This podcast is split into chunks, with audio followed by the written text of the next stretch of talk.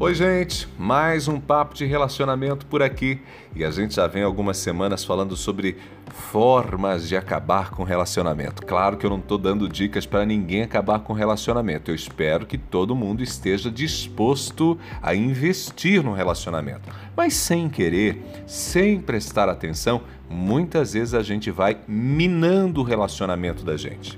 E uma outra maneira de acabar com o relacionamento é ter outras prioridades. Eu digo e repito: quando a gente está num relacionamento, o outro é a nossa prioridade. Não importa se faz cinco meses ou se faz 50 anos que você está com a pessoa. Se o trabalho passa a ser prioridade, se os estudos, se os amigos, se a mãe, o pai ou até mesmo os filhos.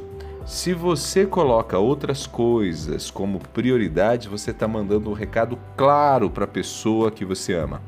Eu me importo mais com essas coisas do que com você. Muitos relacionamentos estão acabando porque um abandonou o outro, deixou de, de cuidar, não investe mais.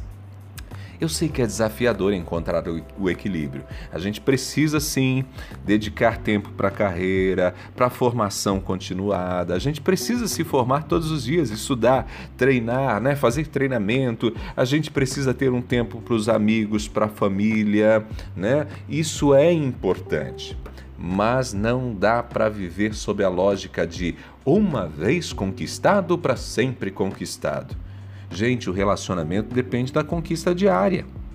Tem gente que alimenta a ideia utópica de que uma vez que tocou o coraçãozinho da outra pessoa e a outra pessoa disse sim, tá tudo certo, tá tudo resolvido e agora é só tocar a vida. Podemos cuidar das outras coisas. A gente até lista as prioridades, né? E cuidar do coração do outro nem passa mais pela cabeça de que isso é necessário. Mas escuta só o prof. Não é assim que funciona.